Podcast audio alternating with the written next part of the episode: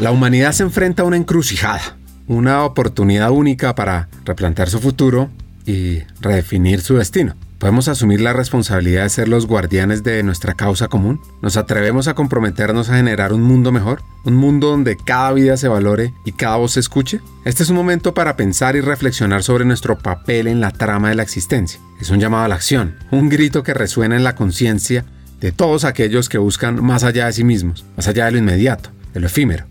En este episodio exploraremos la vida y la pasión de una persona que ha tomado este llamado de corazón, que ha dedicado su ser a la noble causa de crear un mundo más compasivo, más justo, más humano. Así que, ¿te unirás a nosotros en este viaje? ¿Estás lista para despertar el cambio que reside en tu interior y comprometerte a una causa más grande que tú misma? La senda puede ser compleja, ardua, pero la recompensa es inmesurable. El episodio de hoy es una exploración sobre ser el bastión de una familia, asumir los retos, bombas en los aviones, talento valiente y una solución para transformar el futuro de los jóvenes, además de hablar de la franqueza y mucho más. Bienvenidos a Hackers del Talento, el podcast que busca cambiar el juego por lo humano. Creemos en una América Latina más competitiva, inclusiva, equitativa, próspera, donde las personas sean el centro del mundo laboral. Nos motiva el talento como motor de cambio y por eso estamos aquí para ser la fuente de inspiración, unión, colaboración, aprendizaje, debate y acción para la comunidad interesada en talento. A través de historias, reflexiones, conversaciones con CEOs, líderes de talento humano, pensadores y actores de cambio, te vamos a ofrecer hacks para evolucionar como persona, como líder y potenciar tu empresa. Te invitamos a sumergirte en conversaciones profundas, significativas, que te harán pensar, que te inspirarán y que te harán dar ganas de tomar acción para cambiar el juego por lo humano. Únete a nosotros en este viaje para hackear el talento y juntos aumentar la competitividad de América Latina por un futuro más justo y próspero. Nuestra invitada de hoy se llama Nora Villafuerte, quien hoy lidera un programa de impacto para jóvenes en América Latina fascinante desde Nestlé, donde hasta hace poco fue la CHRO para México de esta compañía antes de jubilarse y desde muy temprano ya aprendió a estar sola, a ser el bastión de la familia, a ser resiliente. Su vida es una aventura llena de fortaleza interna. La realidad es de que tus padres te pueden enseñar mucho por estar y también por no estar. En mi caso fue lo segundo. Mi papá no estuvo, yo fui la más grande de tres hermanas y a mí me tocó tomar el rol de, pues casi casi de papá, de mamá, de un sentido figurado de esposo de mi mamá como de jefe de familia, ¿no? A mi mamá le tocó también muy duro porque pues ella era una niña bien, que se casó por las, digamos, poco por las circunstancias de tener con quién a dónde irse a, vivir. Y pues yo creo que se cometió un error. No sé si se casó enamorada o no, pero matrimonio no tuvo éxito. Así que pues a mí me tocó mucho el aprender a través de estar sola, aprender a salir adelante sola. Pues yo a, buscar cómo resolver mi vida sin necesidad de que alguien me ayudase. Por eso te decía que creo que es igual de importante. A veces estén tus padres como que no estén, porque o aprendes de una manera o aprendes de la otra. Y a mí me tocó aprender, digamos que de la manera un poco más difícil, ¿no? Gracias a eso, yo te podría decir que pues me hice sola. A los 14 años yo empecé a buscar trabajo. No teníamos mucho dinero porque mi papá un día se fue y desapareció y nunca más volvimos a saber de él. Parecía que había salido de la casa a comprar cigarros y nunca regresó, esa vieja historia. Y pues la realidad es de que yo empecé a trabajar desde los 15 años. Preparatoria, estaba en una escuela pública, metí a estudiar inglés y con lo que ganaba en Sears, en aprobaciones por teléfono, pagaba mis clases de inglés y ayudaba algo a mi mamá. Trabajaba por las tardes y sábados y domingos y así fue como empezó mi vida. La realidad es de que me hizo una mujer, pues lo que soy ahora, una mujer fuerte, resiliente, pues difícilmente le tiene miedo a nada, ¿no? La realidad es de que tres años después salí de la preparatoria, salí de Sears, aunque me ofrecieron trabajo ahí para quedarme, pues yo quería seguir estudiando, quería entrar en la universidad, quería estar en la Universidad Autónoma de México, yo no tenía ni cabeza ni podía pensar en ninguna otra opción, dado por la situación económica en la que teníamos. En ese año se me puso una huelga, se puso en huelga la universidad, estuvo casi año y medio cerrada y cuando salí de la prepa me encontré con que yo tenía que hacer algo, tenía que trabajar, tenía que moverme y como nunca había volado en avión, decidí que el mejor trabajo posible era pues hacer una solicitud para trabajar de sobrecargo, ¿no? Mucha gente le conoce como hermosa, pero el término correcto es sobrecargo, ¿no? Ahí estuve trabajando durante cinco años. Al año se terminó la huelga de la UNAM. Bueno, hice la solicitud, hice mi examen y afortunadamente entré. Y entonces estuve trabajando y estudiando al mismo tiempo, mientras que trabajaba en Mexicana de Aviación, que por cierto ya desapareció, estaba yo volando. Y bueno, pues estudiaba muchísimo para poder salir adelante por las ausencias que tenía en la escuela. Hablaba yo con los maestros y normalmente me daban chance de faltar, salvo un maestro que de, computación que me dijo, no, si no tienes el mínimo de asistencias te mando a extraordinario. Y así lo hizo, pero con el resto, pues como yo era muy estudiosa, era medio nerd, pues me fue bien porque terminaba yo pasándole los apuntes a mis compañeros que sí iban siempre, ¿no? Así fue mi juventud. La verdad es de que mi mamá había tenido una vida tan difícil que me dediqué a, de alguna manera, a papacharla, como decimos en México, ¿no? Entonces me la llevé a lo más lejos que pude. Cuando tú trabajas en una línea aérea, cuando trabajabas, por lo menos en aquella época, te daban pues unos descuentos extraordinarios. Yo pagaba solo el 10% de la tarifa aérea, pagaba menos de la mitad de los hoteles, entonces me permitió llevarme a mi mamá a donde pude. O sea, me la llevé a Europa, a Asia, a África, a América del Sur y bueno, a todos lados donde pude porque además sabía que era una cuestión muy temporal. Yo no iba a quedarme ahí toda mi vida y así fue. Estuve ahí volando casi cinco años en la que tuve muchísimas aventuras desde bombas en los aviones y cosas por el estilo, pero bueno, todo salió bien salimos adelante y terminé la carrera y empecé a trabajar en mi carrera. Así fue mi infancia, no sé si con eso contesto más o menos tu pregunta.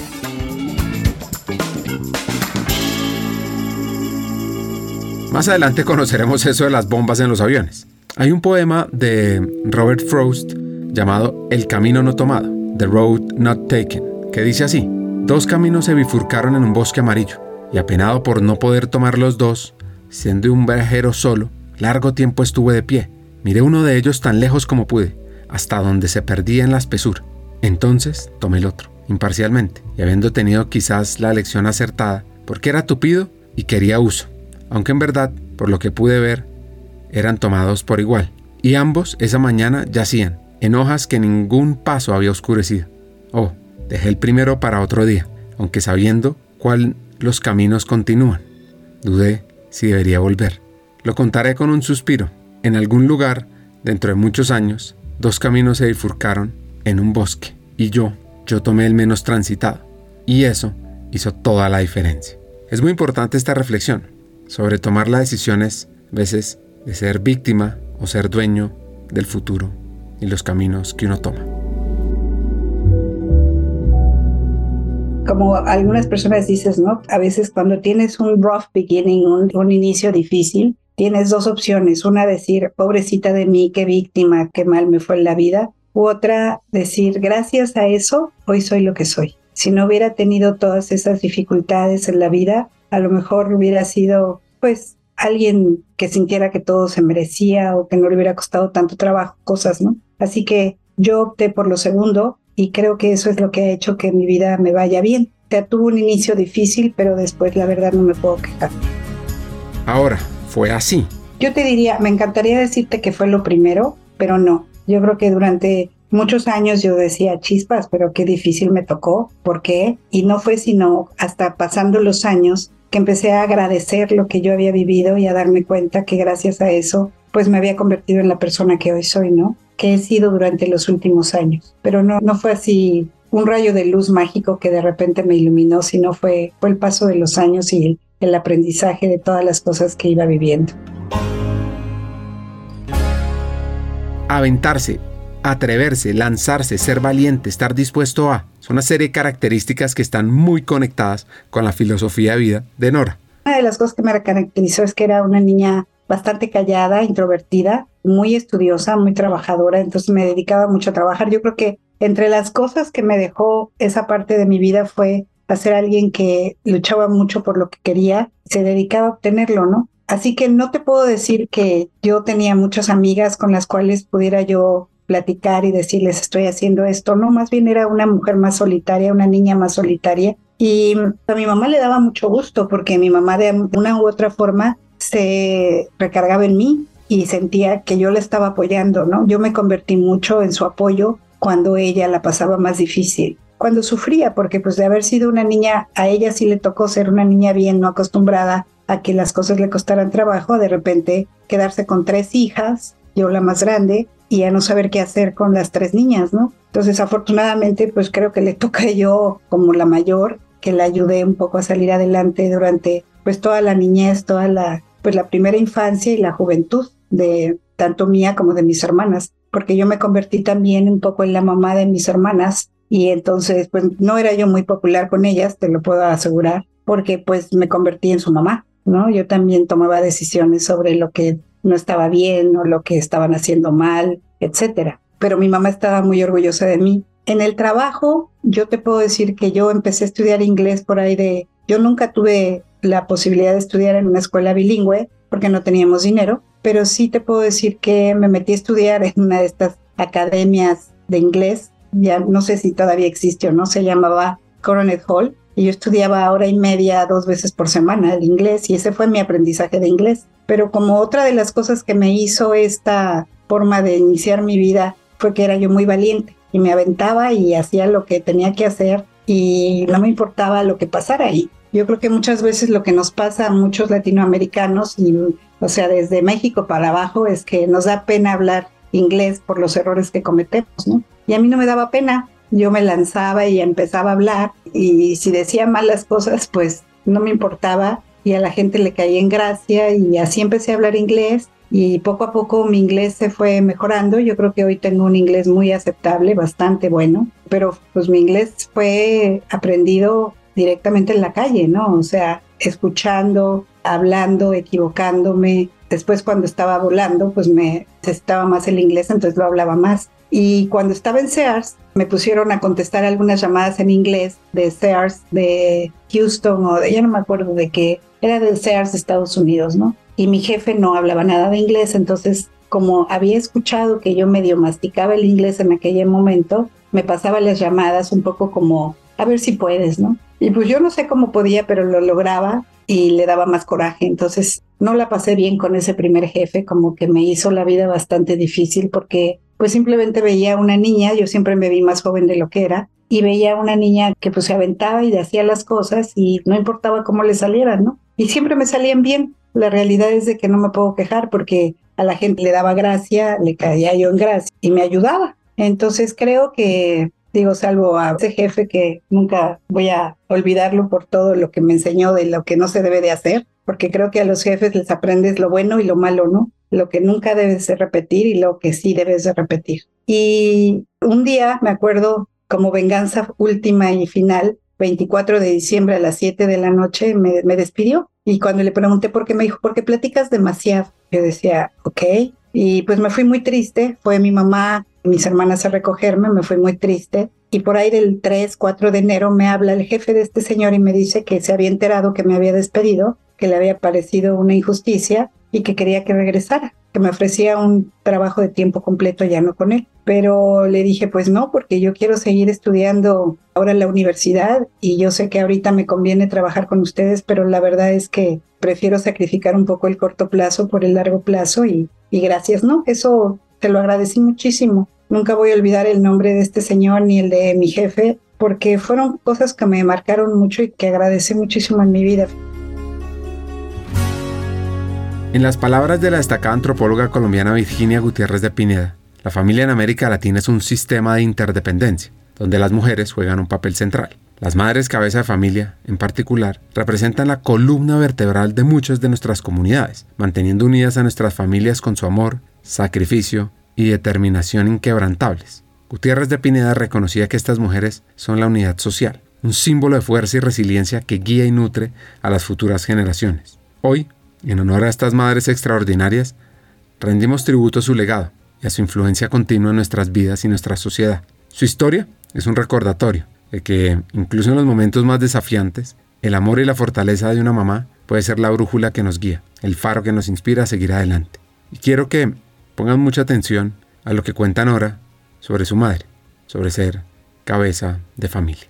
Sí, la verdad es de que pues ella la había tenido muy difícil cuando mi papá se fue. Ella tuvo la oportunidad de rehacer su vida y decidió quedarse con sus hijas, sacarnos adelante y renunciar a, a rehacer su vida porque tuvo la oportunidad. Y yo siempre se lo agradecí. Ella tuvo también muy difícil porque ella no había estudiado. Ella se había quedado con la, pongo que con, era secretaria bilingüe cuando conoció a mi papá en General Electric y mi papá era gerente o una cosa por el estilo. Entonces, cuando se fue mi papá y se tuvo que enfrentar a trabajar, pues empezó vendiendo libros de puerta en puerta, o sea, literalmente vendía libros para niños y salía a las calles a trabajar y era una señora de una clase social económicamente muy alta. Imagínate cómo la pasaba, ¿no? O sea, las humillaciones y todo lo que tenía que sufrir. Eso yo, pues lo lamenté muchísimo por ella y trataba de ayudarle lo más que pudiese. Entonces, cuando finalmente llegaron mis primeras vacaciones en Mexicana de Aviación y yo había ahorrado para llevarme a Europa, pues fue maravilloso, ¿no? Porque además logramos irnos en business. En aquella época el business era todavía mejor de lo que es ahora. Pues yo creo que no se la podía creer, ¿no? Y yo me sentía muy orgullosa de poderle dar esos viajes a ella.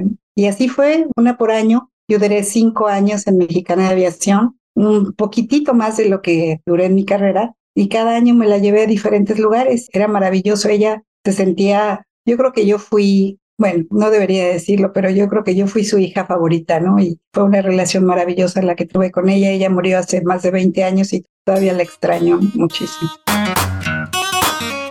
En la conversación inicial con esta hacker mexicana mencionó que hasta le tocaron bombas en los aviones. Hay que entender esto. Sí, claro, mira, en aquella época mexicana solo viajaba a Estados Unidos, al Caribe y todo el país, ¿no? No sé por qué se puso muy, no puedo decir de moda, pero empezó a suceder que hablaban mucho para decir que había bombas en los aviones. Entonces, sí era terrible el que tú ibas volando, por ejemplo, México-Monterrey o México-Puerto Vallarta. Casi todos esos conatos de bomba me tocó en vuelos nacionales, nunca en vuelos internacionales pero sí era terrible que de repente te hablaba el capitán y te decía, oiga señorita, fíjese que nos acaban de avisar que hay una bomba a bordo, ¿no? No sabemos si sea cierto o no sea cierto, pero por lo pronto tome sus precauciones. Yo me acuerdo, pues, la primera vez iba yo, venía de Puerto Vallarta cuando nos dijeron, era muy temprano en la mañana y yo estaba sirviendo el café y yo sentía que se me caía la taza, ¿no? Porque estaba temblando la mano. Esos me tocaron varias veces. Afortunadamente nunca había tal bomba, pero el susto no te lo quitaba nadie. Una de las veces avisaron de la bomba justo antes de despegar. Entonces nos mandaron hasta el fondo de las pistas de aterrizaje a bajar a toda la gente, como salen en las películas, ¿no? En el de este inflable, ¿no? Y bueno, horas después volvías a salir en el avión ya que habían revisado la última tuerca para poder volver a abordar y salir todo bien, porque revisaban equipaje por equipaje y cosas por el estilo, ¿no? Pero sí eran sustos bastante fuertes. Hoy me recuerdo y me da ternura, pero la verdad es que sí, también era, pues hasta puedo decir que ahora que lo recuerdo con cariño, ¿no? Nada divertido en ese momento, pues son cosas que te pasan, ¿no?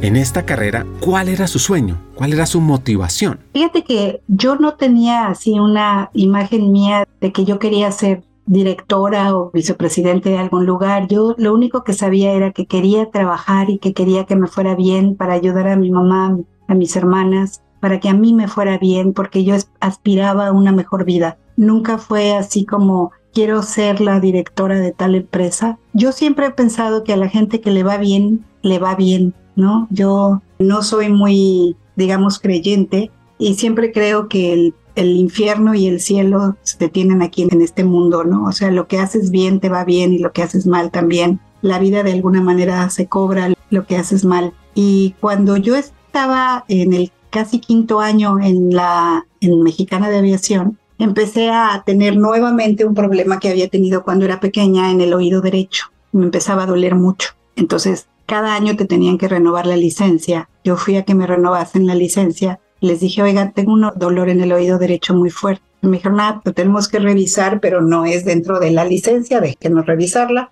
Me revisan y me dicen, oiga, usted no puede seguir volando así, porque si sigue volando se va a quedar sorda. Entonces la vamos a mandar al centro médico para que la revisen. Me mandan al Centro Médico Nacional y me empiezan a dar un tratamiento, me cancelan temporalmente la licencia de aviación y durante ese tiempo pues yo aprovecho para sacar mi tesis, mi servicio social y mi título, ¿no? Además me meto a trabajar en la UNAM, donde había yo estudiado, y consigo una chamba en la mañana, una mediodía y otra en la tarde. Entonces tenía yo tres chambas, más todo lo que estaba haciendo de mi título y todo. Así que pues me fue bien porque al término del año que estuve incapacitada, yo ya me logré titular y ya tenía dos trabajos. Me quedé con dos trabajos, uno en la mañana y uno en la tarde. Y me terminaron cancelando la licencia. Al darme la cancelación de la licencia, te liquidaban. Entonces me liquidaron y me dieron suficiente dinero como para que me pudiera comprar un departamento, lo cual pues para mí fue maravilloso. Me compré un departamento, le di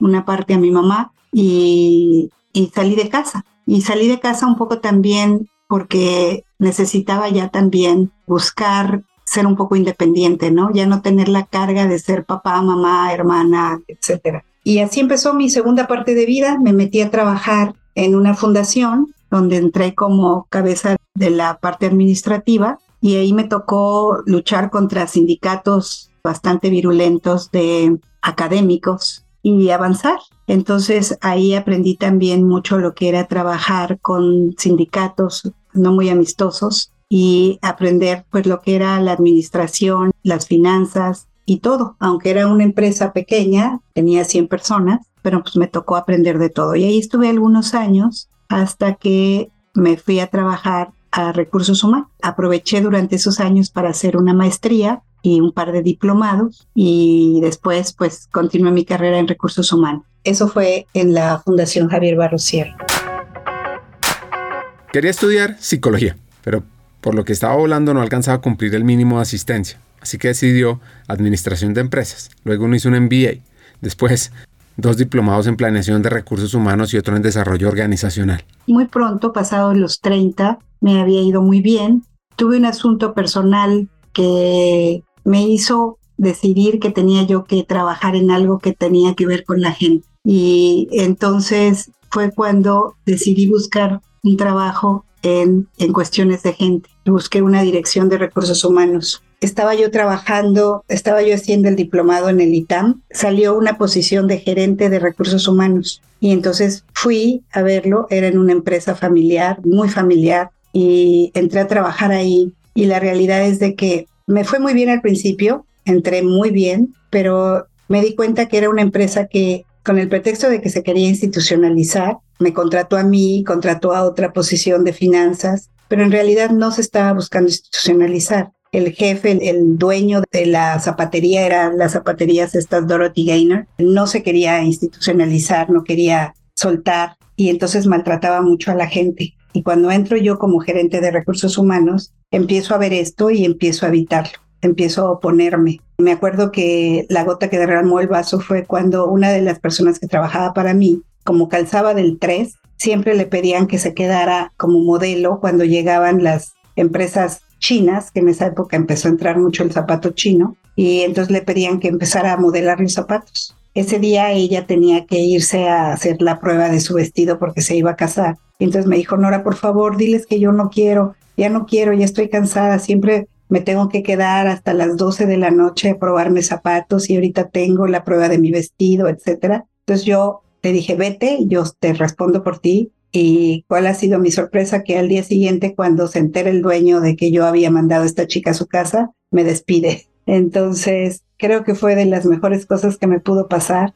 Ese fue mi primer empleo de recursos humanos, creo que duré cuatro meses ahí trabajando, pero la verdad es de que me dio mucho gusto que pasara eso porque justo cuando pasó, un amigo del diplomado estaba trabajando en aquella época en Siemens me dijo, oye, se me acaban de acercar a ofrecer un puesto de dirección de recursos humanos en una empresa aseguradora que está llegando a México, se llama CHOP, y pues necesitan que hablen inglés. Yo sé que tú hablas inglés, ya para entonces mi inglés era bastante razonable y yo nada más hablo alemán. Le dije, ah, pues órale, yo hago la solicitud. Entonces me mandó con el headhunter, me contactó con él, me contacté con la headhunter y bueno, fue una entrevista extraordinaria y casi casi de inmediato me dieron el trabajo, ¿no? Pues gracias a que yo le conté a este amigo lo que había pasado cuando él estaba ahí en mi oficina y habían mandado decir que querían que se quedara esta chica y yo les había dicho que no, él presenció todo y al día siguiente le hablo y le digo, oye, ¿qué crees que pasó esto? ¿Te acuerdas que me negué a que se fuera esta niña a la prueba de zapatos? Pues por eso me despidieron. Y me dijo, ah, no te preocupes. Entonces yo estoy convencida de que en la vida las cosas son por algo y que te pasan las cosas buenas cuando te tienen que pasar, ¿no? Y así empezó mi carrera real en recursos humanos, en la dirección de recursos humanos. O sea, estuve tres meses como gerente de recursos humanos. Había estado antes en administración y finanzas general, pero no nada realmente claro. Y casi mi primer puesto tres meses después fue de directora de recursos humanos. Y me tocó, Chop había comprado dos empresas muy grandes en México, Seguros Equitativa y Central de Fianzas, y las quería fusionar y dejar de más o menos 3.500 personas que formaban esas dos empresas, dejar una empresa boutique chica que se llamaba Chop. Y a mí me tocó hacer todo ese proceso, desde la negociación con los sindicatos, el downsizing que estaba de moda en aquella época, etc. Así que esa fue mi primera experiencia. Me empezó a mucho a gustar lo que era la parte de gente. Empecé a aprender a trabajar con la gente, a disfrutar trabajar con la gente. Y así fue como inicié mi carrera. Un gran aprendizaje tuvo en un nuevo trabajo, en algo que hoy llamaríamos nearshoring. Eh, Parker, la gente no conoce mucho a Parker porque es una empresa que tiene, es un producto intermedio, son todas las cosas industriales que van dentro de, por ejemplo, los camiones, los grandes camiones, los aviones, los cohetes espaciales. Y a mí me tocó trabajar en la época en la que el Challenger explotó, por ejemplo. Claro que eso no tiene nada que ver con lo que yo estaba trabajando acá, pero pues así como anécdotas no, no tengo mucho. Me fue muy bien ahí. La verdad es de que me encantó trabajar en, por primera vez. Ahí tenía yo a, mi cargo a 11 plantas maquiladoras, que ahora nos ha dado por llamarle el nearshoring, pero a mí me tocó entender lo que eran las plantas maquiladoras y lo que era trabajar en la frontera con toda esa gente que verdaderamente es gente con mucha vocación de trabajo. Te voy a decir una cosa nada más que siempre, nunca se me va a olvidar que me pasó ahí. En alguna ocasión empezamos a tener en alguna de las plantas un poco de rotación y me acuerdo que en una reunión de muchas maquiladoras México, americanas y, canadienses, conocí al director de un grupo de maquiladoras de origen canadiense y me dijo algo que nunca se me olvida, me dijo, Nora, si quieres bajar la rotación en tus plantas, contrata a mujeres que sean primogénitas. Y le dije, ¿por qué? Me dijo, porque son líderes naturales, son las más responsables, las más trabajadoras, son las que te van a dar todo porque así están acostumbradas. Son buenas para todo, negocian, pero sobre todo son mujeres responsables. Y desde entonces, fíjate que en mis entrevistas siempre pregunto qué posición tienen, sobre todo las mujeres, en la familia. Y casi nunca me falla que cuando son las primogénitas son de manera natural líderes. Eso es algo que a mí me gustó. Esa es una historia que me acuerdo de las. Hagamos una pausa. Como sabes, en Hackers del Talento estamos en una misión, cambiar el mundo laboral por uno más humano, inclusivo, próspero y competitivo. No lo podemos hacer solos, para nada. Necesitamos tu ayuda. Te invitamos a compartir este episodio con una persona, con alguien que quieras, con alguien que sientas que puede aprender, que puede evolucionar con los hacks que compartimos en este episodio, porque juntos vamos a inspirar a más talentos a sumarse a este movimiento de humanizar América Latina. Y si quieres unirte, si quieres profundizar y estar a la vanguardia, suscríbete al podcast, síguenos en LinkedIn para recibir noticias diarias, suscríbete en nuestra página hackersdeltalento.com al newsletter Cartas al Talento. Y no te pierdas la oportunidad de marcar la diferencia en este mundo laboral y así transformar la vida de millones de personas. Porque juntos podemos hacer lo posible. Nosotros ya estamos aquí, dando el primer paso. ¿Y tú? ¿Te unes a nuestra misión de cambiar el mundo laboral por uno más humano? Hagámoslo juntos. Sigamos con el episodio. Una reflexión que es clara, que seguramente las personas en talento humano la conocemos, pero en otras áreas no, y que vale la pena repetir incansablemente, es esta. Pues mira, yo estoy convencida, y eso lo puedes decir, y yo creo que te lo han dicho muchas otras personas, pues hemos vivido muchas eras, ¿no? La era industrial, la era de la información, pero la realidad es, digo, muchas más, pues, pero la realidad es de que la única diferencia que hay en las organizaciones hoy es la gente, es lo que forma las organizaciones. Si tienes productos extraordinarios, mira, cuando me voy a adelantar un poquito, cuando yo llegué a Nestlé, en Nestlé México al menos, Nestlé México hace 15 años no era conocida por algo positivo más que por sus productos. O sea, Nestlé era muy famosa porque, pues seguramente igual que en Colombia, tú debes de conocer los productos que hay allá. Creo que allá está Milo, este, los chocolates, las leches. Aquí era Nextweek y Carlos V y eh, chocolate abuelita y muchos productos que toda la gente creció con ellos, la leche Carnation, la leche Nestlé, pero desde el punto de vista como una empresa para que la gente quisiera trabajar, no era eso, no era. Entonces yo estoy convencida de que las organizaciones pueden tener productos extraordinarios, pueden tener procesos maravillosos, pero si no tienen a la gente contenta, de nada sirve, de nada sirve porque tarde o temprano alguien gana en el mercado. Así que sí, ya para entonces yo estaba convencida de que el gran diferenciador en las organizaciones era la gente y no había otro. Llega una oferta irrechazable de American Express y se sorprendió, se sorprendió bastante. En American Express, yo estaba convencida cuando llegué a American Express que ya lo tenían todo inventado, ¿ves? Que American Express era como la joya de la corona y que, bueno, yo veía y oía de American Express fuera y decía, wow, un ejemplo a seguir en todas las prácticas de gente, a eso me refiero. Y cuando llegué me di cuenta que pues no, para nada. El señor que estaba antes que yo como recursos humanos era un señor muy a la antigua, muy, muy a la antigua, que verdaderamente creía que los recursos humanos era contratar y sacar gente, ¿no? Y repartir dinero, porque parecía impresionante, pero parecía que él era el dueño de la caja chica de American Express, sea, terrible. Entonces a mí me tocó llegar y cambiar todo eso y empezar a construir un American Express totalmente distinto. Y la verdad es de que la pasé extraordinariamente bien en American Express, lo disfruté muchísimo. Me tocó trabajar con dos jefes muy buenos y yo estaba convencida, Ricardo, de que ahí me iba a quedar. O sea, yo dije, de aquí soy, aquí me voy a jubilar, me encanta esta compañía, una compañía que sí le interesa a la gente, que el que México haya estado un poco atrasado estaba mucho más ligado a que habían tenido una persona que casi ni siquiera hablaba inglés, el señor que estaba antes que yo, entonces su relación con Estados Unidos era bajísima. Pero cuando yo llegué, a mí me tocó dar toda esa vuelta y yo conocí American Express en todos sus, en Estados Unidos y veía las prácticas tan avanzadas que tenían de gente. Y entonces me tocó traerme todas esas prácticas a México. Y fue padrísimo. La verdad es de que lo disfruté muchísimo y como te digo, yo estaba convencida que ahí me iba a retirar estaba trabajando ahí cuando de repente un buen día me habla un headhunter y me dice, oye, yo sé que tú estás en ligas mayores, pero te voy a ofrecer la serie mundial.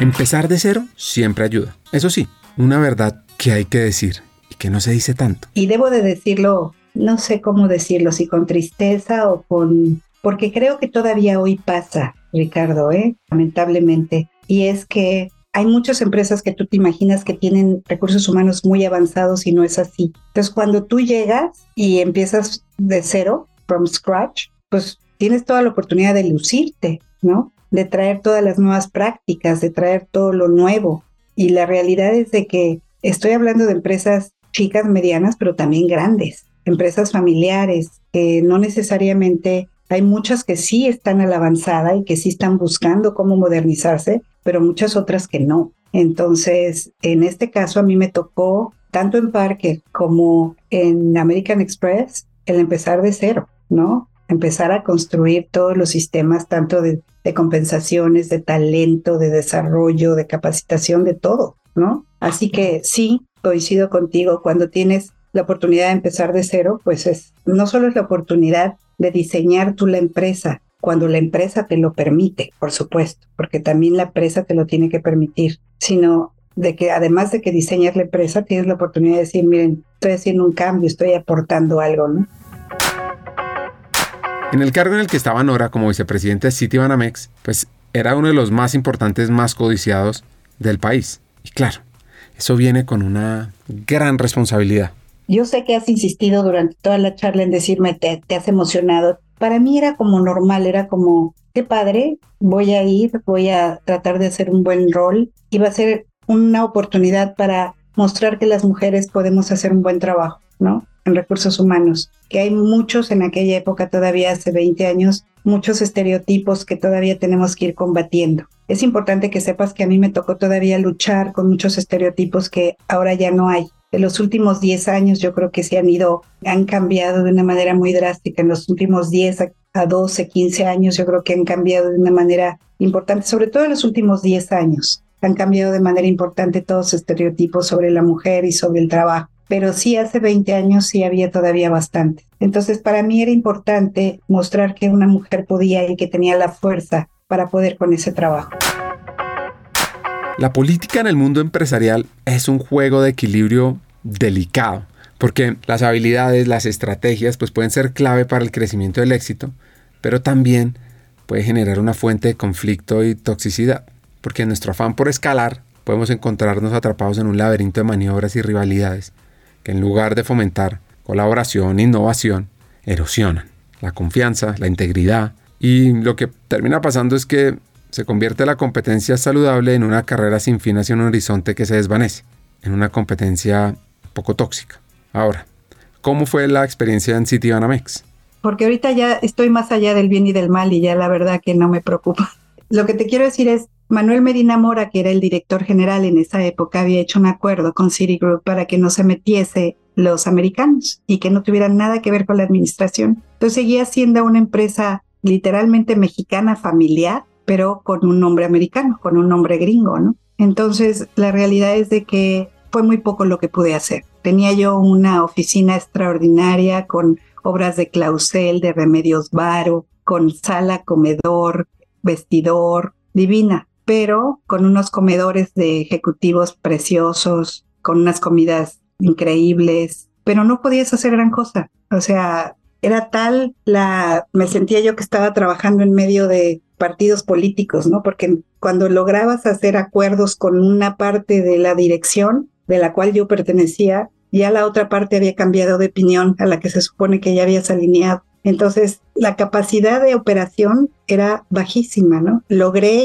y eso sí estoy muy orgullosa, iniciar la primera o la segunda, porque creo que Liverpool también lo hizo casi al mismo tiempo, Universidad Corporativa Real en México, que todavía existe y es muy exitosa, la Universidad Banamex, ¿no? Y fue mi sueño y la decidí y la y era una universidad en la que los los cajeros podían estudiar y convertirse en licenciados en cuestiones financieras y sigue operando y sigue trabajando y es muy exitosa, ¿no? Todavía la cabeza de esa universidad fue alguien que yo traje para operarla y que lo ha hecho extraordinariamente bien. Pero salvo eso, te podría decir que casi no me dejaron hacer muchas cosas más. No podías mover, no podías operar el talento, las promociones eran por dedazo, era por nepotismo. Yo me enteraba de las promociones y de las contrataciones posterior a que se hicieran. Entonces, para mí era frustración tras frustración. Después a Manuel le dieron responsabilidad de Latinoamérica y él decidió contratar a un hombre para Latinoamérica con el cual yo no pude trabajar, no me gustó fue otra de esas personas de las que le aprendes todo lo que no debes de hacer. Y entonces decidí renunciar. Y el tercer año que estaba yo en Banamex renuncié. Y mi jefe en aquel momento, Javier Arrigunada, me dijo, no, no te vayas, te pido que te quedes un año más. Ayúdame a preparar gente para que tú puedas después ir. Entonces me quedé un año más, le empecé a preparar a la gente. Al año regresé, le dije, Javier, ahora sí ya me voy. Me dijo, no, no, dame otro año más, por favor, te lo suplico. Y entonces me quedé un año más y terminé trabajando cinco años en Banamex. El quinto año sí ya, después de algunas situaciones con el que era mi jefe en ese momento, decidí ya decirle a Javier que ahora sí ya me tenía que ir, que ya no quería continuar. Y salí. A mí me había buscado Nestlé desde cinco meses antes. Y yo les había dicho que yo tenía un compromiso con Banamex hasta finales de ese año, pero como había pasado eso que no me había gustado, eh, me iba a ir Entonces ellos se enteraron por casualidad, yo no los busqué, pero la persona que me había contactado con Nestlé para que yo les diera asesoría de a quién buscar, la dirección de recursos humanos en aquella época era, no, ya era vicepresidencia de recursos humanos, le avisó al que iba a ser mi jefe posteriormente en Nestlé que yo había decidido salir de Banamex. Entonces yo salí el viernes de Banamex y el lunes me estaban hablando de Nestlé para que reconsiderara la oferta que seis meses antes me habían hecho. Y así fue como llegué a Nestlé. Yo todavía me acuerdo que les dije, oigan, ¿me pueden dar un año, tres meses sabáticos? Porque llevo muchos años trabajando y quiero dejar de trabajar un rato. Y me dijo, no, no, no, llevamos un año sin cabeza de recursos humanos, no, no te tienes que venir para acá. Ser o no ser políticamente correcto. Atención al término que ella llama copiloto. Muy interesante porque cuando yo llegué a, a Nestlé no fui muy política, nunca he sido políticamente correcta como te puedes dar cuenta. Yo creo que esta es una de las cosas que tal vez me ha ayudado, tal vez no me ha ayudado, no me interesa ya estos momentos de mi vida. Creo que en general si hago un balance de mi vida creo que ha sido muy positiva, ¿no? Pero nunca he sido políticamente correcta y me acuerdo que cuando me entrevistó la cabeza de recursos humanos mundial, de recursos humanos para ver si me daban o no el puesto, me dijo, ¿y tú qué opinas de Nestlé? Y le dije, pues mira, yo por lo menos de Nestlé México te puedo decir que tiene extraordinarios productos con los que yo me crié. Me acuerdo desde chiquita con la lechera y con el chocolate Carlos V, pero creo que es una empresa que está manejada un poco a la antigüita. Bueno, casi me mata. Nada más noté cómo se le cambió la cara y bueno, en fin, creo que no fue muy, muy exitosa con él. Y a pesar de eso, gracias al jefe que tenía yo entonces aquí en México, me contrataron. Y lo que decía era cierto, me parecía que era una empresa que era muy a la antigua y que tenía que modernizarse drásticamente. Y la razón por la que entré a Nestlé, a pesar de que ganaba yo la mitad de lo que ganaba en Banamex, porque debo de decir que así fue, y lo acepté por una sola razón, fíjate, porque me parecía que era muy atractivo y que por primera vez en mi historia de recursos humanos pudiera yo ser copiloto del negocio. Y cuando entré, le puse esa única condición a mi jefe. Le dije, a ver, no me puedes pagar lo que yo ganaba en el banco, porque además yo dejé el banco consciente de que no iba a ganar lo que estaba yo ganando allá con los bonos que pagaban allá. Pero a mí me interesa hacer cosas, me gusta hacer cosas, me apasiona el hacer cosas y hacer cambios. Entonces, quiero ser realmente un copiloto del negocio. Si tú me prometes que aquí voy a ser copiloto del negocio, aquí me vas a tener y aquí me voy a quedar y aquí sí me voy a retirar, ¿no?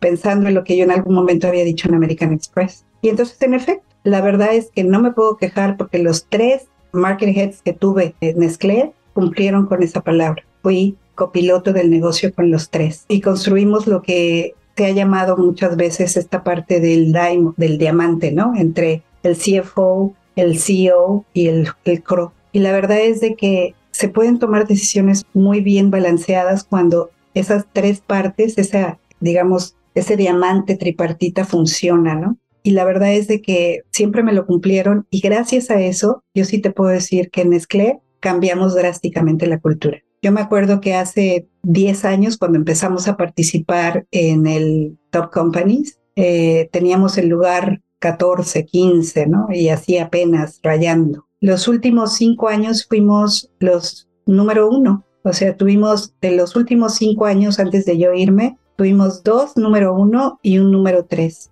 Y nos convertimos en la mejor empresa para trabajar. En una empresa en la que era divertido trabajar, en la que era bonito trabajar, en la que la gente disfrutaba, en la que ayudamos a los jóvenes, que ese es el proyecto que hoy me tiene tan ocupada y tan interesada para ayudar a los jóvenes a tener una mejor mañana y una opción de vida, sobre todo para aquellos que tienen problemas de carácter socioeconómico, ¿no? Entonces, tú veías a Nestlé y veías una empresa moderna, una empresa joven, una empresa llena de chicos, de jóvenes, con reglas claras, en las que ya no había dedazo, en la que ya no había oficinas cerradas, en las que ya no había, en la que las oportunidades eran para todos, en que la movilidad es muy, muy rápida, en la que la gente tiene posibilidades de quedarse en México o irse al extranjero y no solamente para los CEOs y los CFOs y los cross, sino para todos los niveles de la organización. Entonces, para mí, ese cambio en la gente, en lograr ese ambiente distinto en el que la gente se sentía que era respetada, que era desarrollada y que se tomaba en cuenta su opinión,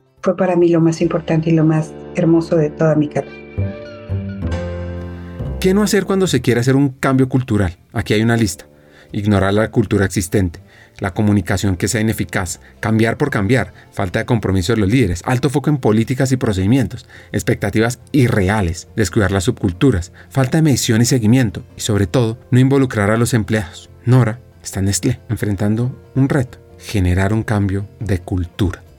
Una de las cosas que tenemos muy claro es de que una cultura no la puedes cambiar ni en un año ni en dos necesitas por lo menos cuatro años, ¿no? Te voy a dar un ejemplo. Nosotros tenemos un programa de, bueno, tienen, ya debo de decir, tienen un programa de talento muy interesante en el cual ahorita ya se ha generalizado en, casi muchas de las empresas grandes, las cuales hay una calibración, recibes, discutes sobre cada persona, sobre su potencial, su desempeño, sus talentos, sus habilidades, sus competencias, y cada uno tiene oportunidad de decir yo sí lo veo así, yo no lo veo así, yo le daría esta retroalimentación, le daría esta otra. Llegar a eso nos tomó fácil cinco años de ensayo y error, porque primero a la gente nos cuesta mucho trabajo el decir la verdad. Como tú decías, a todos nos gusta decir lo bonito, a todos nos gusta decir, ah, esto suena bien, esto es maravilloso, uy, soñé, este era mi sueño dorado y lo cumplí. Pero decirle a una persona, oye, tú no estás haciendo nada bien esto, tú no estás funcionando para esto, tú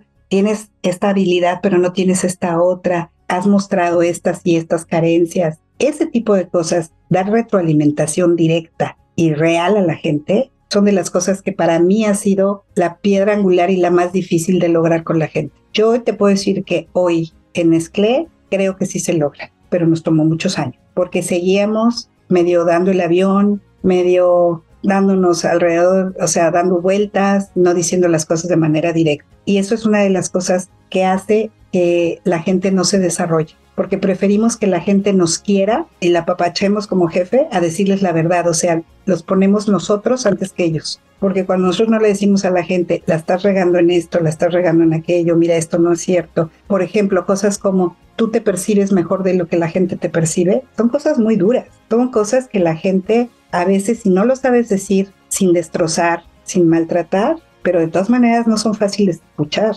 Entonces la gente prefiere evadirlas, evitarlas. Y eso es lo que nosotros tenemos que enseñarle a los líderes, a que pongan primero a la gente que a ellos y que aprendan cómo dar una retroalimentación franca, sólida, respetuosa, pero verdadera. Que la gente no salga de las sesiones diciendo, no me quedó claro qué me quiso decir, estoy bien o estoy mal. Y eso te diría yo que ha sido de las cosas hoy que puedo decirte que sigo viendo en muchos lugares, en muchas empresas que sigue pasando. La gente no enfrenta la verdad, la gente no dice lo que piensa del que tiene enfrente por quedar bien. El talento valiente es un llamado a todos los soñadores, innovadores y líderes que ven más allá de lo común y se atreven a alcanzar algo extraordinario. Es el coraje de enfrentar desafíos con una sonrisa, la determinación de convertir los fracasos en aprendizajes y la pasión por transformar las ideas en realidades impactantes. El talento valiente significa abrazar los riesgos, sabiendo que cada paso en lo desconocido es un paso hacia el crecimiento. Es el coraje de saltar sin una red de seguridad, con la confianza de que nuestras alas se desplegarán en el vuelo. Y no es solo una habilidad, tiene que ver mucho con la mentalidad y con esa mentalidad que necesitamos en el mundo de talento, porque es creer en uno mismo, en el equipo, en la visión. Es una fuerza para perseverar, también tener la humildad para aprender y la sabiduría para liderar con integridad. En palabras de quienes han caminado este recorrido, el talento valiente es el corazón y el alma de cada éxito. Una fuerza silenciosa detrás de cada innovación y la voz audaz que nos dice, tú puedes, tú debes. Si eres lo suficientemente valiente para empezar, lo lograrás. Así ah, y a todos los que están escuchando, les quiero hacer una pregunta. ¿Tienes ese talento valiente para convertir tus sueños en tu destino? Y la respuesta está en ti. Y el viaje pues es lleno de posibilidades y promesas. Lo importante es dar ese primer paso valiente. Ah, bueno, por cierto, la canción que suena de fondo se llama Roar de Katy Perry y habla de encontrar la fuerza interna para superar los obstáculos y en última instancia rugir como un león, simbolizando la valentía y el poder. Tenemos que formar gente valiente, madura, porque se requiere valentía y madurez para recibir una retroalimentación difícil, pero real. Valentía para el que la dice y madurez para el que la recibe. Entonces, no es fácil. Yo creo que es hablándolo mucho, ensayándolo, viendo los beneficios que esto te da. Cuando la gente se da cuenta que lo estás haciendo no para fregarlos, no para dañarlos, no para molestarlos, sino para darles un regalo, sí puede ser que al principio lo resientan, pero con el tiempo, yo no sé tú, pero yo me acuerdo de los maestros que me costaban más trabajo y no de los que eran más barcos, ¿no? De los que me hacían sufrir, de los que me enseñaron cosas. Esos fueron los que me enseñaron. Yo hoy te puedo decir que sí no ha sido fácil. La gente sabe que yo doy retroalimentaciones reales. De hecho, me buscan luego porque me dicen hasta mis colegas, me dicen, no, es que te vengo a preguntar a ti porque sé que tú me vas a decir la verdad. Entonces, pues, ¿qué te puedo decir? ¿no? ¿Quieres potenciar a tu equipo, a ti, evolucionar hacia un nivel de desarrollo fuera de serie? Excelente, te tengo noticias. Hemos diseñado un programa de formación pionero en la región con el propósito de equiparte con las habilidades, conocimientos y herramientas esenciales de talento humano para evolucionar en tu rol de liderazgo. Te quiero presentar nuestro nuevo programa de formación, Talento Humano para Todos, programa online en vivo, único en su tipo, creado para líderes de todas las áreas de las compañías de América Latina, aquellas personas dispuestas a romper moldes y potenciar su liderazgo humano. Ahora, seguro te preguntarás, ¿por qué talento humano para todos es la elección perfecta para mí? Pues mira, Vienen cuatro razones. 1. Aprenderás de la mano de los hackers del talento, destacados vicepresidentes de talento humano que están liderando la transformación en sus organizaciones en América Latina, quienes te compartirán las mejores herramientas para potenciarte a ti, a tu equipo y a tu compañía. 2. Te integrarás a una comunidad de estudiantes, de líderes visionarios, personas que como tú están decididas a marcar diferencias significativas en sus equipos, usando las mejores prácticas y herramientas de talento humano, porque es que talento humano no es un área, talento humano es de todos. 3. Nuestro contenido te va a dar una ventaja competitiva. Vas a aprender temas como la importancia estratégica de talento humano, cómo atraer y desarrollar el mejor talento, cómo crear modelos de compensación atractivos, sobre el poder de la cultura organizacional, change management, aspectos legales del mundo laboral, los desafíos del futuro del trabajo, la experiencia del empleado, el liderazgo transformador, y también cómo gestionar la diversidad, la equidad y la inclusión. Y cuarto, por cierto, vivirás un aprendizaje interactivo, dinámico, con sesiones además de coaching entre pares, debates, desafíos y además podrás profundizar en tu aprendizaje al tener acceso a miles de contenidos asincrónicos para aprender a tu propio ritmo. Así que, ¿estás listo? ¿Estás lista para hacer esa chispa que impulse el cambio en ti, en tu equipo en el mundo laboral de América Latina? Únete a Talento Humano para Todos. Comienza tu viaje hacia el liderazgo transformador. Es muy fácil. Regístrate ya en www.hackersdeltalento.com. Buscas Talento Humano para Todos. Te inscribes y arrancas a aprender. Eso sí, solo te digo, los cupos son limitados. Así que no esperes más. Tu equipo y América Latina te necesitan ahora más que nunca, porque talento humano no es la responsabilidad de un área, es de toda una compañía. Y tú como líder vas a aprender cómo potenciarlo. Sigamos con el episodio.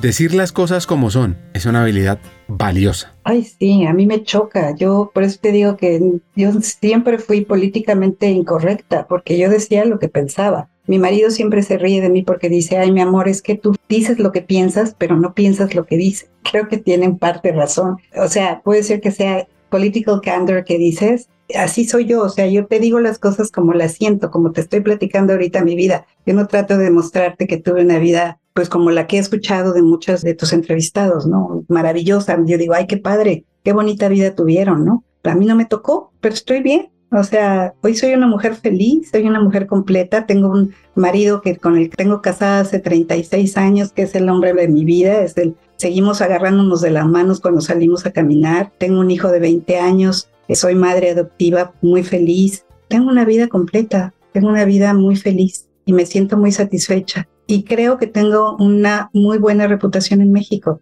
Si tú preguntas por mí, te van a decir seguramente, ah, sí, es muy dura, pero es muy buena. Algo por el estilo, no sé. Pero de que siempre para mí mi reputación fue muy importante y de que decir la verdad para mí era importante, eso es un hecho.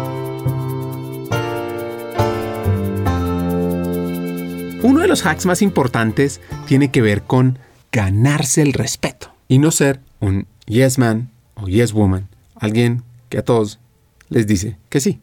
Mira, para que exista, bueno, déjame hablar de otro tema que para mí es muy importante, que puede ser que no tenga mucho eco o que haya muchos de mis colegas que no estén de acuerdo conmigo. Pero yo creo que una de las cosas que no nos ha ayudado a la gente de recursos humanos es que hay mucha gente que son yes men, ¿no? Y si tú no tienes el respeto de tu jefe porque tú le dices la verdad y lo retas, nunca va a funcionar esa triada. Y si tú no tienes el respeto del CFO, tampoco va a funcionar. Entonces, lo primero que tienes que hacer es ganarte el respeto de tus colegas. Y yo creo que eso yo sí tuve en American Express, en Banamex y ahora en Nestlé. Siempre tuve el respeto de mis colegas. O sea, porque sabían que yo no tenía miedo, no, me andaba con medias tintas, decía las cosas que debía decir a quien debía decírselas. Entonces, una triada no funciona si no tienes el respeto de tus colegas y especialmente de tu jefe y del CFO. Esa es una condición sine qua non. Una vez que logras ese respeto, que además no se logra de un día para otro, se logra con el tiempo, de cómo ven, cómo reaccionas, lo que dices, lo que opinas, lo que dices delante de la gente, que no dices una cosa delante de ellos y otra delante de los demás, que también es muy común, ¿no? En los pasillos decir, ay, hacerse el valiente y después cuando estás en una sala de juntas quedarse callado. Cuando la gente empieza a saber que tú eres una gente eh, honesta, valiente, leal, inteligente, entonces empiezas a ganarte el respeto de esas personas. Y entonces sí funciona esa triada, porque entonces hablas de tú a tú. Yo no creo en, en voltear a ver hacia arriba al CEO, yo lo veo de frente, igual a mí, y lo mismo con el CFO. Si eso no pasa, tampoco funciona. Es una relación entre personas y es una relación de respeto. Y conmigo siempre funciona así, entonces yo te puedo decir que hoy tengo el cariño y el respeto de mi último jefe y de los anteriores también, ¿eh? pero déjame hablar del último, de Fausto Costa, que es un extraordinario jefe, yo creo que el mejor que tuve en toda mi carrera, y del actual CFO de Nestlé, Giuseppe Bonanno. Y la verdad es de que me siento muy satisfecha. Tuvimos discusiones muy fuertes en las que él hablaba, por ejemplo, es que yo tengo que ver la parte económica y tú tienes que ver que esto nos está costando y entonces yo le hacía ver cómo nos iba a costar más caro si no lo hacíamos, porque el impacto que podía tener podía ser de una magnitud y empezando connecting the dots, ¿no? Y diciéndole, mira, por esto, por aquello, por todo esto. Y normalmente las cosas que yo fui y le presenté, a pesar de que se tenía ya una posición muy amarrada, cambiar. Y eso es una de las cosas que a mí me da más orgullo. No sé cómo sea ahora, yo espero que sea igual, pero yo lo que te puedo decir es lo que a mí me pasó. Cuando tú te ganas el respeto de la gente, la gente te escucha, porque sabe que no estás trabajando con base en una agenda personal, que no estás trabajando por el bien de la organización. ¿Y tú cómo estás trabajando? Aquí viene una visión sobre cómo está evolucionando el área.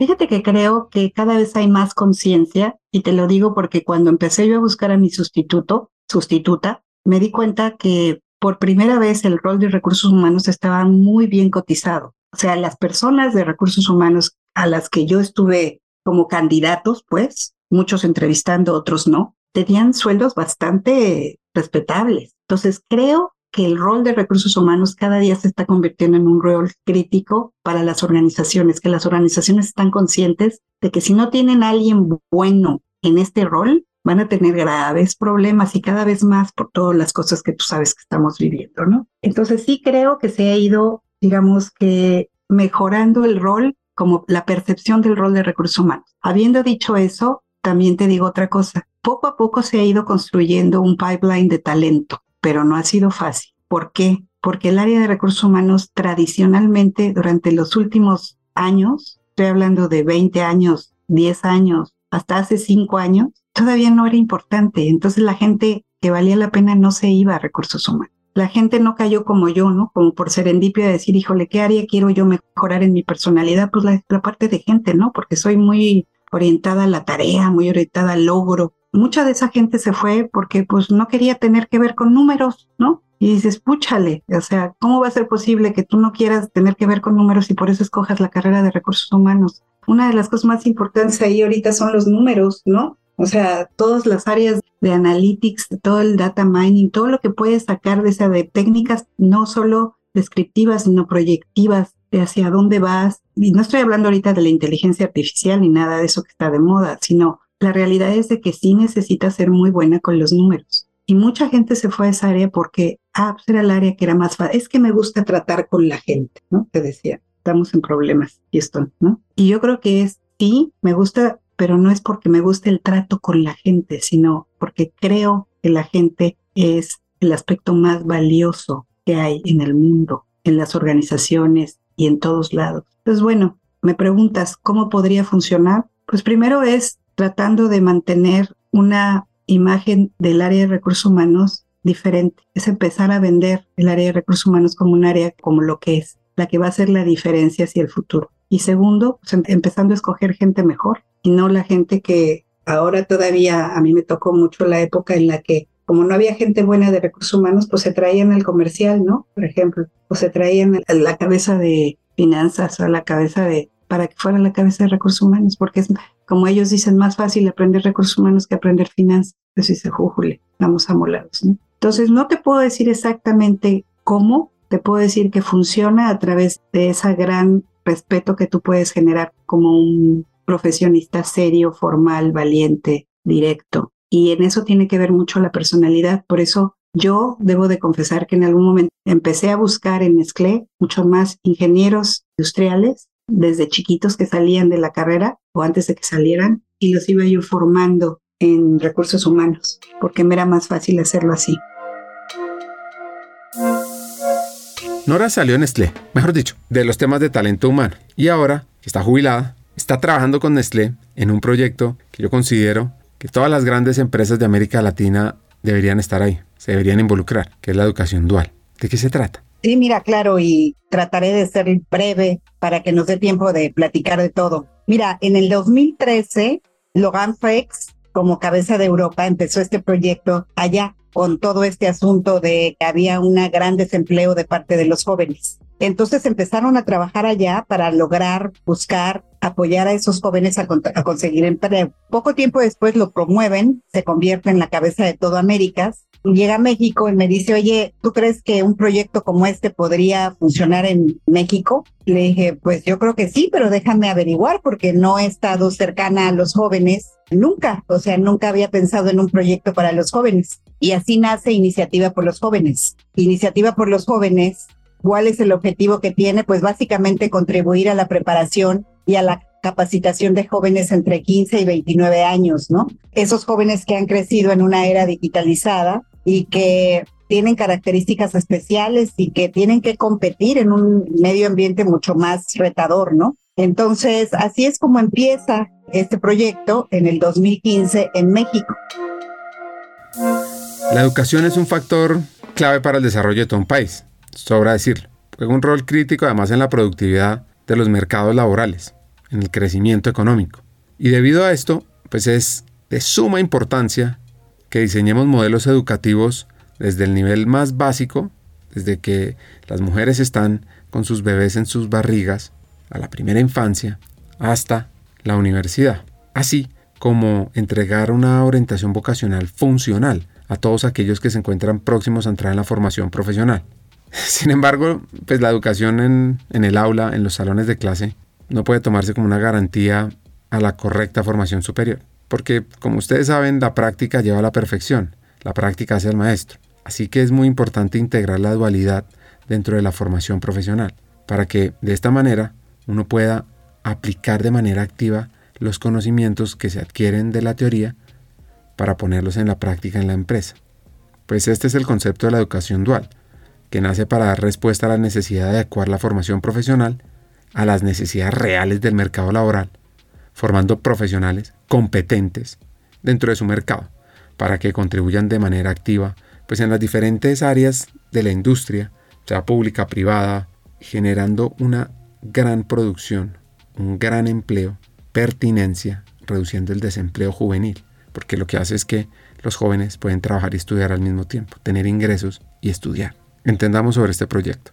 Verdaderamente ayudemos a que los jóvenes se acerquen a lugares y a empleos mucho más bien remunerados, ¿no? Y sobre todo estamos hablando no de cualquier joven, estamos hablando de jóvenes de bajos recursos, porque los jóvenes con recursos, pues la realidad es que ellos tienen cómo llegar y cómo hacerse de los medios para poder crear un futuro para ellos, ¿no? Pero los jóvenes de bajos recursos no. Y la realidad es de que tenemos demasiados jóvenes con bajos recursos en todos los países de Latinoamérica, bueno, en todo el mundo, ¿no? La realidad es que en todo el mundo. Entonces, lo que nosotros estamos haciendo es garantizar oportunidades de educación y de crecimiento para todas estas personas. ¿Cómo lo hacemos? Te cuento un poquito. Nosotros, bueno, vamos a las escuelas técnicas. Tú me dijiste ya que eres un gran creyente de la formación dual y entonces ofrecemos primero una orientación vocacional. Y al dar esa orientación vocacional nos damos cuenta de cuáles son los muchachos que tienen ganas, que tienen hambre, porque siempre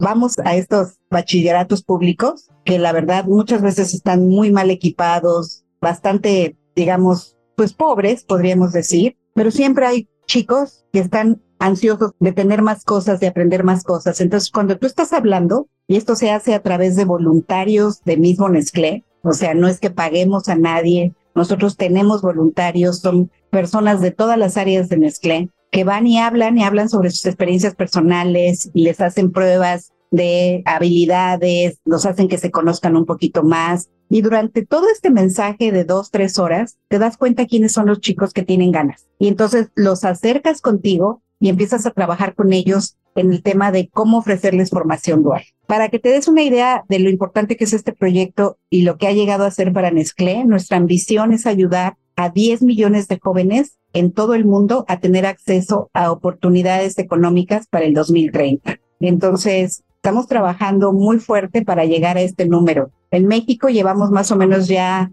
una buena cantidad de jóvenes. Hemos cubierto a un millón de jóvenes no todos con esas oportunidades, obviamente, pero estamos y seguimos trabajando, ¿no? Yo actualmente soy la directora del proyecto de Iniciativa por los Jóvenes de Nestlé y me encargo de todas las conexiones externas y de todo lo que tiene que hacerse afuera para que esto funcione. Pero además, dentro de todas estas organizaciones en México hay Consejo Coordinador Empresarial que coordina todas las empresas de este país y tiene una serie de confederaciones y una de las confederaciones más importantes es la CONCAMIN, que maneja toda la industria de este país, de todo tipo, y me han nombrado vicepresidente de formación dual para la CONCAMIN. Entonces, ya no solo Nestlé está buscando, desde hace ya tiempo, debo de decirlo, no solo está buscando el que nosotros hagamos bien la formación dual dentro de Nestlé, sino que esto, nuestra responsabilidad social o nuestra creación de valor compartido, hoy se refleja en ir a todas las empresas que podamos de México para que adopten la formación dual y para que empiecen a trabajar con formación dual, porque estamos convencidos que si esto se generaliza, vamos a lograr no solo dar oportunidades a muchísimos jóvenes, sino cambiar el panorama de pobreza que tienen todos los países de Latinoamérica. Entonces, en 2015 empezamos a trabajar con esto muy fuerte y hemos creado una serie de iniciativas que la verdad están padrísimas. Tenemos para desde los chefs, para jóvenes chefs, hicimos un programa que se llama Yokuta, que es Young Culinary Talent, hasta la parte agrícola. Y en la parte agrícola hemos creado también lo que nosotros queremos, y no sé si tú lo sabes, seguramente sí, que el promedio de edad en el campo en México, y estoy segura que está pasando algo muy similar en otros países, el promedio de edad de los trabajadores del campo es de 50 a 60 años. Pero no solo eso, Ahora muchos de los hombres salen del campo, se van a las ciudades o emigran a Estados Unidos o a otros lados y quien se queda trabajando son las mujeres. Entonces también estamos atacando cómo hacer verdaderamente rentable, redituable para los jóvenes el que se queden en el campo y trabajen ahí. Entonces también tenemos un programa que los prepara, los hace que entiendan cómo manejar el campo como un negocio, entonces estamos en todos lados, estamos en la industria, estamos en el campo, estamos en los chefs, estamos en los restaurantes, estamos en muchos lados, ¿no? Lo que buscamos es básicamente disminuir la deserción laboral y eso lo estamos logrando porque también descubrimos que 50% de los chicos desertan de la secundaria a la preparatoria en México, ¿no? Entonces, con este tipo de programas, lo que haces es que terminando el primer año de preparatoria o de bachillerato técnico, los conectas con empresas y esas empresas les dan una beca a través también del gobierno y de todo, en el cual ellos empiezan a aplicar todo lo que están conociendo en la escuela en el trabajo. Entonces, la parte técnica, la parte, digamos, teórica, la están viendo en la escuela y la parte práctica, pues en la empresa, pero además les están dando ayudas para que no deserten, ¿no? Entonces, con eso, los acercas a las empresas jóvenes que de otra manera no se hubieran acercado. Nosotros estamos creando trayectos técnicos para ellos. Entonces, mira, por ejemplo, justo antes de platicar contigo, tuve una llamada con el director general de DEGETI, que es el de todas las preparatorias técnicas industriales en este país. Y entonces estamos diseñando cuáles son aquellas carreras que necesitan las empresas para que ellos diseñen estas carreras y se las presenten a las empresas para que se lleven a los chicos en calidad de aprendices, como en la edad media, para que vayan aplicando todos sus conocimientos en el día a día. Entonces, para que te des una idea, en Nestlé México tenemos para el 2025 contratar a 3.500 jóvenes menores de 30 años, tener más ya de 500 aprendices, becarios y trainees y entrenar a más de 250 mil jóvenes menores de 30 años.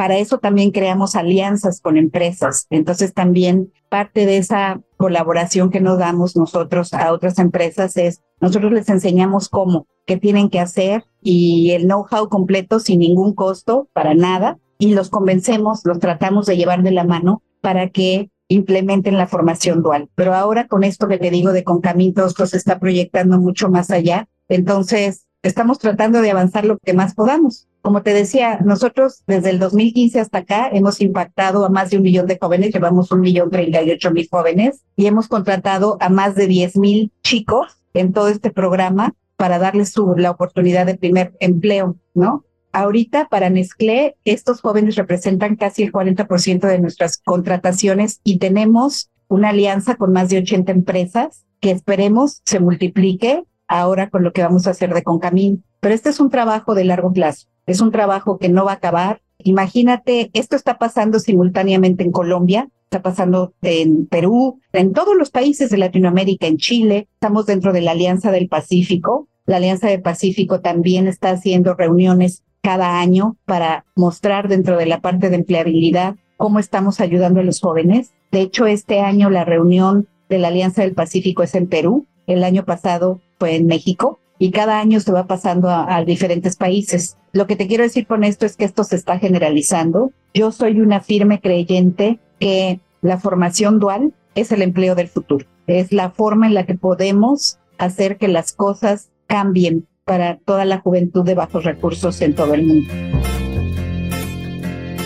Estoy de acuerdo, lo dual es el futuro. Mucho antes de que la industrialización comenzara en Europa, ya había unos indicios de esa formación profesional que estaba sucediendo en diferentes ciudades. Los gremios, como asociaciones profesionales de artesanos, el panadero, el zapatero, el herrero, comenzaron a regular la formación práctica y comenzaron a aprobar los exámenes finales. Y los aprendices eran enseñados por el gran maestro, en una determinada profesión y participaban en la vida familiar del hogar principal.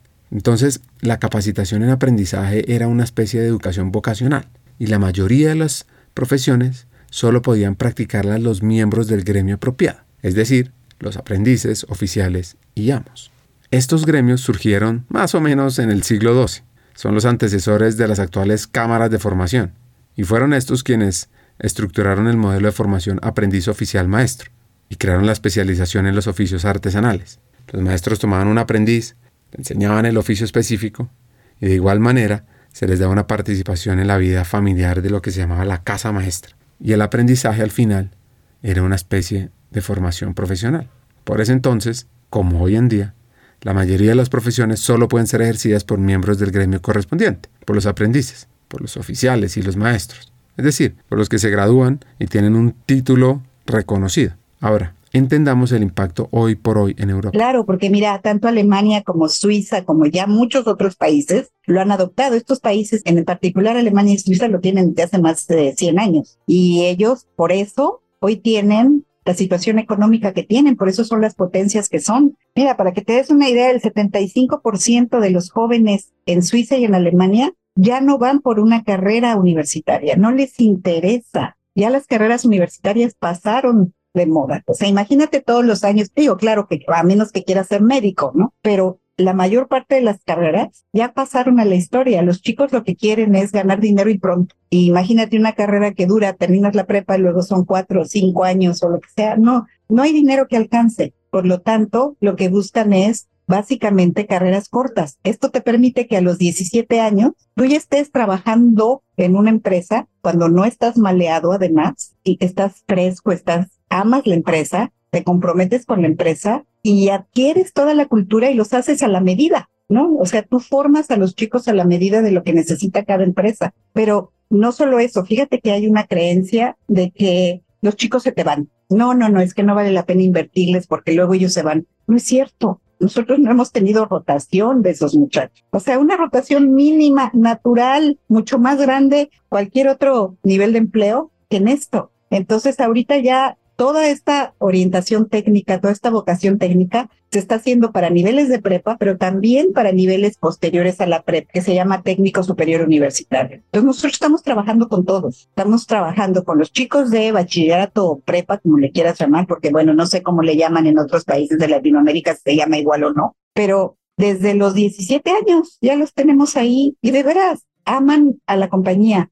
las dos personas que se nos fueron, ¿sabes por qué fue? Porque cuando se graduaron de mecatrónica en nuestras fábricas de, bachillerato técnico, con su carrera de mecatrónica, dijeron, ¿saben que ya me piqué? Eran una niña y una chica y un chico. Ahora quiero ser, quiero estudiar la carrera. Y les dijimos todavía, oigan, ¿y por qué no se quedan aquí y nosotros los ayudamos, les damos medio tiempo? Y todo dijeron, no, nos queremos concentrar. Pero esas son las pérdidas que hemos tenido. O sea, si es por eso, bienvenido. Pero los demás se han quedado. Y te estoy hablando que ya llevamos un chorro, o sea, como 500 en estos cinco años de chavos que están trabajando con nosotros. Pero lo más bonito de la formación dual es que no solamente aplica a fábricas, porque ahorita te hablé de, por ejemplo, técnico en mecatrónica, ¿no? Que te sirve para mantenimiento, te sirve para seguridad industrial y para muchas áreas y muchas competencias que en nuestros países son muy poco abundantes. Aquí, por ejemplo, en los parques industriales salíamos a buscar a alguien de calidad, a alguien de mantenimiento, y todos se los están peleando y no había suficientes. Y entonces se van de una fábrica a otra y van brincando de una fábrica a otra.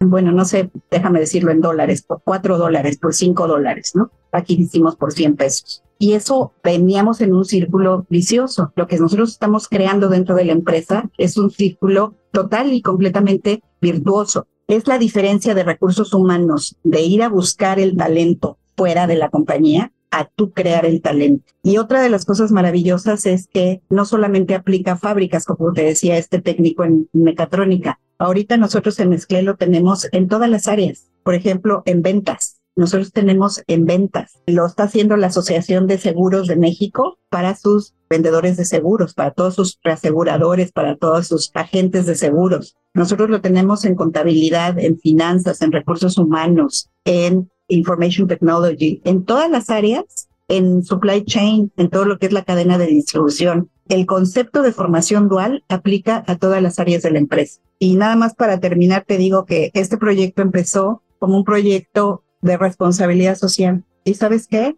muy pronto nos dimos cuenta que no era responsabilidad social, era una necesidad para las empresas para adquirir el talento que no estaba consiguiendo en el mercado. Y entonces dejó de ser un proyecto de responsabilidad social o de creación de valor compartido o como cada empresa lo llame, para hacerse y convertirse en un proyecto del futuro del trabajo, de transformación industrial, de una estrategia de negocio. Entonces, por eso es que nosotros seguimos trabajando en eso, creemos firmemente esto sigue adelante. Afortunadamente en México esto ya se está generalizando. El Consejo Coordinador Empresarial, la Secretaría de Educación Pública, todos están ya sumándose a esto. Yo estoy además trabajando también con la Secretaría de Educación Pública para que esto funcione. O sea, esto ya está en todos lados, para que te des una idea. Ahora, lo que falta es convencer a las empresas de que este no es un programa para ser buenos y para traer gente pobrecita que no tiene dónde trabajar. No, no, no, no, no. Esto te conviene. Esto estás creando, estás cambiando el paradigma de recursos humanos de comprar talento a desarrollarlo dentro de tu empresa para el largo plazo. Este episodio es una gran invitación a que tú que nos estás escuchando, que estás en una compañía, en algún lugar, en algún rincón de América Latina, pues que es cómo involucrarte en modelos de educación dual. no me voy a cansar de decir, es fundamental para la competitividad, para cerrar las brechas de pobreza, para disminuir el desempleo juvenil. Bueno, voy a seguir un poquito con la historia de la educación dual. Imagínense que la formación dual en Alemania comienza en el siglo XIX, con un tal Wilhelm von Humboldt, que era ministro de Educación, quien en 1819 tomó el cargo de dirigir la reforma educativa de Prusia, del cual le debemos mucho del mundo educativo hoy por hoy siendo el principio de este planteamiento la creación de un centro de investigación y enseñanza en Berlín para alumnos y profesores. De ahí naciendo pues, la educación para el trabajo.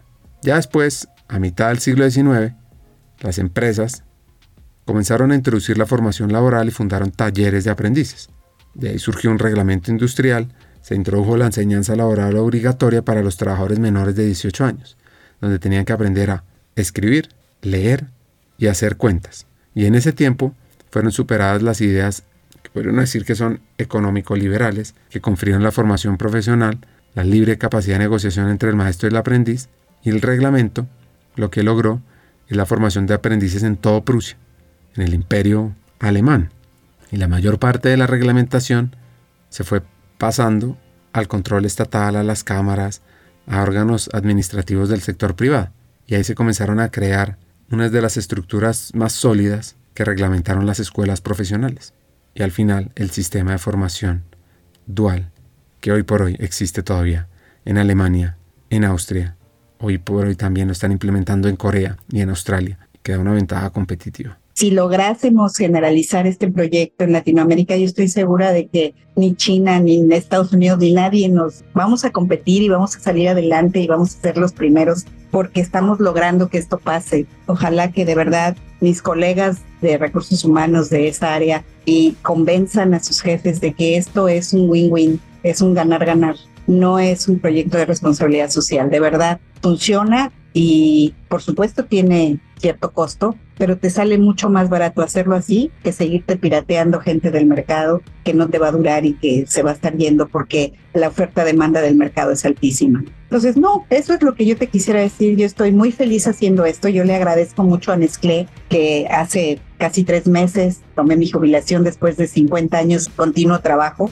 que disfruté muchísimo porque me encanta mi chamba o me encantaba mi chamba, que me haya permitido seguir con este proyecto porque pues para mí es un sueño el que logremos que México cambie a través de proyectos como este.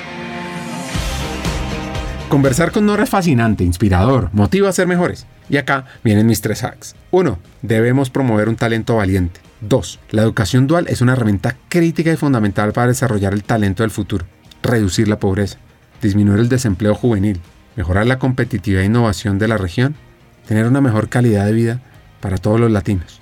Y tres, en la vida hay grandes obstáculos.